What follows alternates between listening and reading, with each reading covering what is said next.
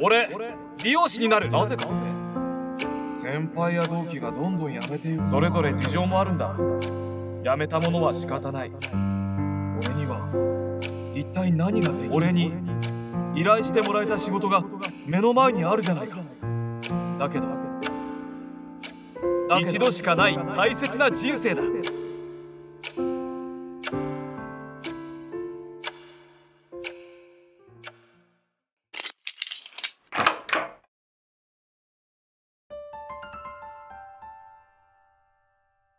小熊栄一。エピソード1普通の大人になるつもりだったけれど。普通の大人になるつもりだった。特別取り柄があるわけでもない。情熱のある科目や趣味があったわけでもない。担任の先生には死んだ魚のような目をしているなんて心配されたこともあった。けれども自分としては何の問題意識も持っていなかった。友達はたくさんいる。両親ともに教員の我が家は裕福な方でもあった。それなりに毎日楽しい。他に何か必要なことがあるだろうか。普通に大学に行って普通に社会に出て普通に結婚して生きてゆく。そんな将来設計に疑問を持ったこともなかったし当然そうなるのだと思っていた。そんな風に生きてきた高校生の俺はある日突拍子もないことを言い出した。俺美容師になる。大学に進学する前提で入った進学校でそんなことを言い出す奴はいなかった。担任や進路指導の先生友達にも驚かれた。両親ももちろん反対した。若いうちの情熱ほど当てになるものはない。大学に入って見聞を広めてから判断しても遅くない。ここで進路を誤っても学歴を考えると後々軌道修正が。心配してくれたのだと思う。とにかく反対された。けれども俺は美容学校を進学先に選んだ。なぜかって？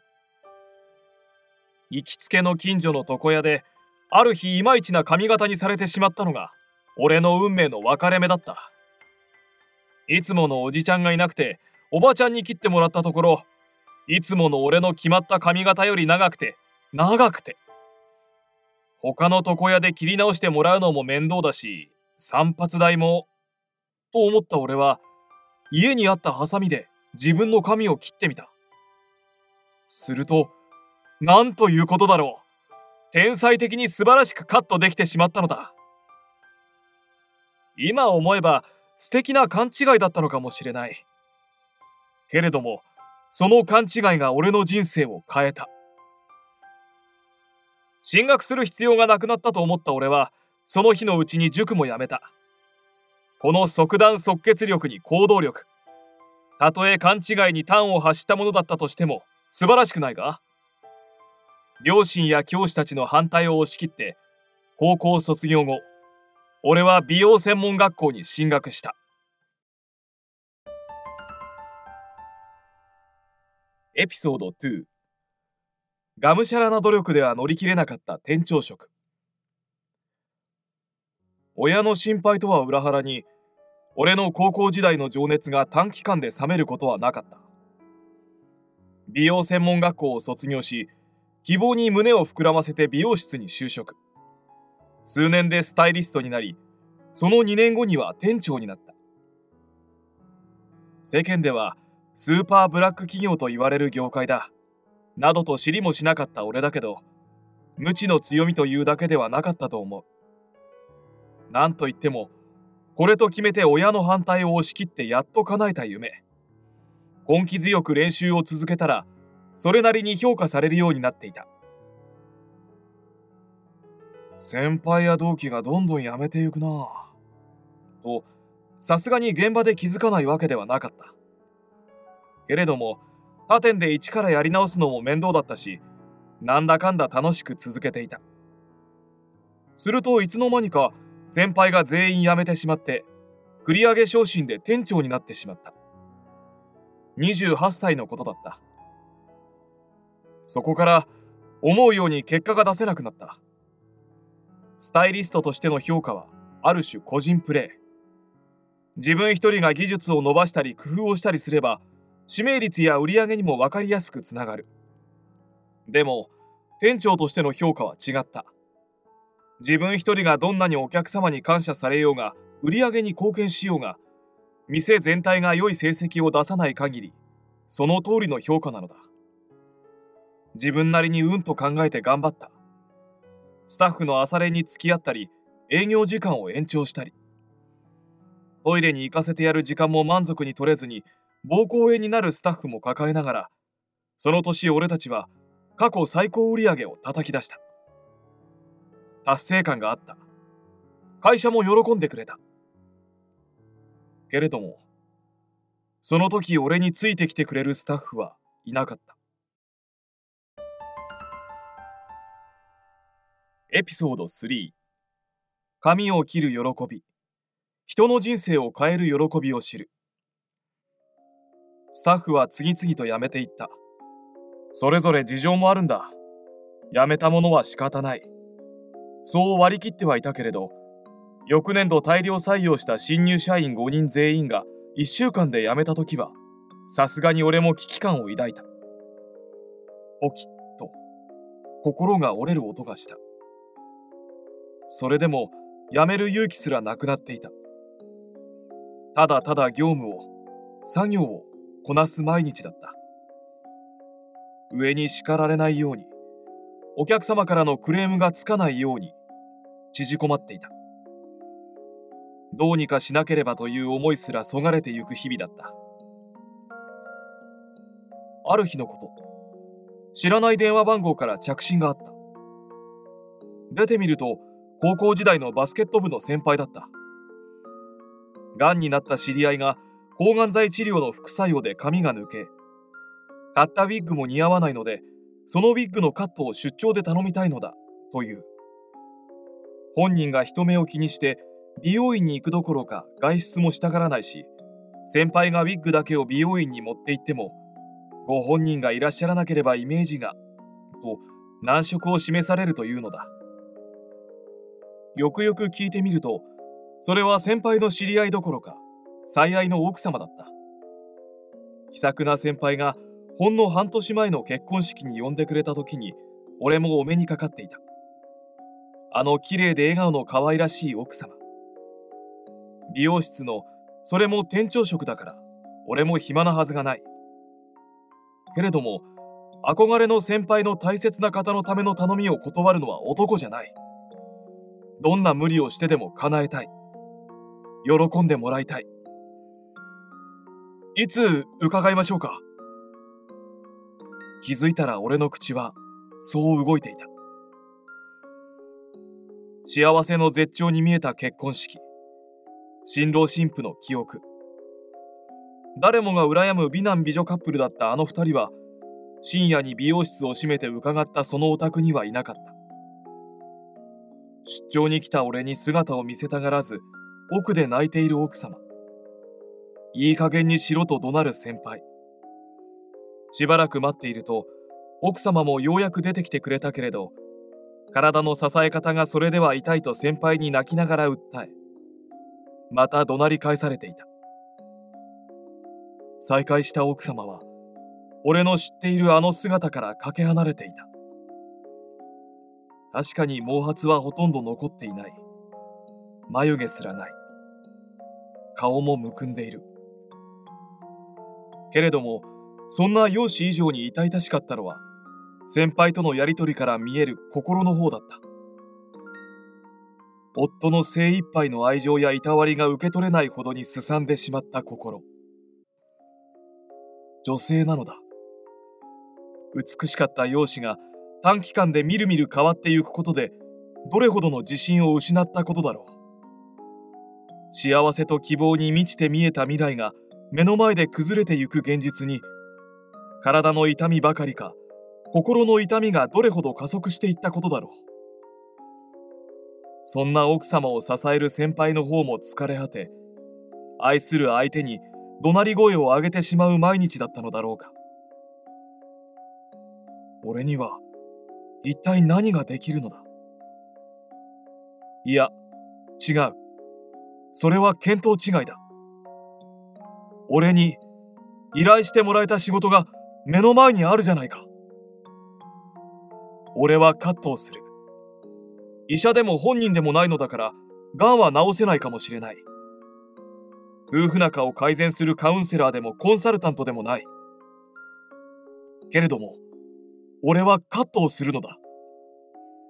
目の前の女性を最高に可愛く、美しく、カット一つで変身させるのだ。それは本当は変身などではなくて、その方自身がもともと持っていた美しさをただ引き出すお手伝い。その方自身が本来の美しさを思い出し、もともと持っていた自信を取り戻すお手伝いなのだ。営業後に始めたウィッグカットは深夜にまで及んだ。なぜなら、もともとカットする予定だったウィッグ以外にも、投げ捨てられるように散乱している他のウィッグを発見してしまったからだ。何度買っても似合わなかったのだろう。先輩が奥様を思う気持ちを無駄にしたくなかった。時間はかかるが、すべてのウィッグを切り直したいと提案した。目の前の奥様の表情が、声が、俺にこの仕事の喜びを教えてくれた。俺のカット一つで泣くほど喜んでくれた奥様。美しく可愛らしい本来の自分を思い出してくれた奥様。そんな奥様の笑顔に目頭を押さえて喜んでくれた先輩。全神経を集中させ、疲労困憊したまま翌日職場に向かったはずが、不思議と心はとても清々しかった。なんて素晴らしい仕事をさせてもらえているのだろう。そんな今を支えているこれまでのすべての出会い、言葉、教育、環境。それらはなんて恵まれた美しいものだったのだろう。俺の仕事はお客様の人生を変える仕事なのだ。ずっしりと心に据えられたその思いが、その日からの俺の仕事を、人生を支えることになった。ただなんとなく惰性でやっていた仕事が初めて思いを持って主体的に取り組めるものに変わった瞬間だったエピソード4通の俺でいい。今できることを精一杯する喜びを知っているから。どんなに忙しくてもどんなにスタッフが足りなくても今目の前にいるお客様。目の前の誰かに対して今の自分にできることは必ずある。そう腹をくくったあの日から俺のものの見方も行動も変わっていった。お客様はもちろんスタッフに対してもおのずとそんな風に接するようになり美容室の雰囲気も売り上げもどんどん変化していった。店長職の傍ら老人ホームや養護施設に訪問してカットするようになったり母校の美容学校で非常勤講師をしたり美容業界にこだわらず出身中学校に押しかけて特別授業をさせてもらったりし始めた。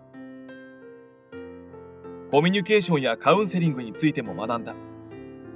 それこそ俺の仕事そして人生への向き合い方を覆してくれたあの出来事病気や怪我などでウィッグを必要としている方のメンタルケアやウィッグケアを総合的に行うための資格があると知り、もちろん喜んで学び、取得した。美容院にはいろんなお客様がいらっしゃる。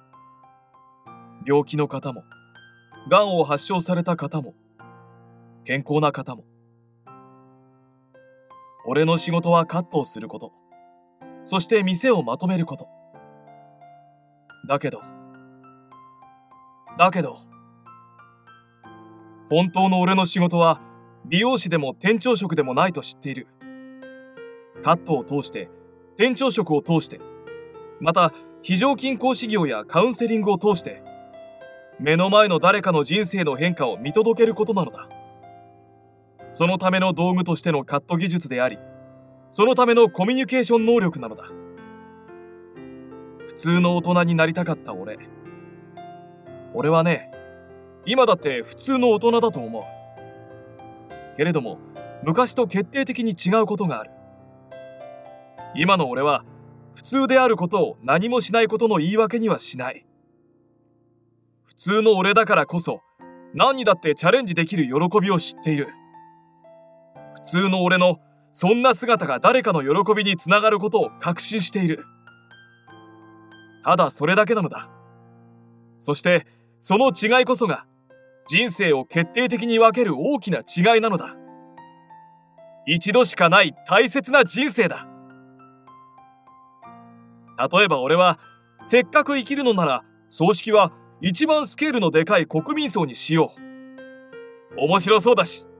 なんて思いついて、アクティバー、そう、活動家として行動している。だが、もしその思いつきの壮大さにビビって、あなたがこの人は自分とは違うなんて思ってしまうとしたら、それは俺の本意ではない。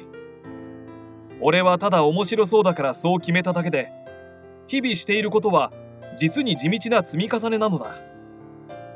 目の前の誰かのために今の自分にできる精一杯の何かをするという積み重ね。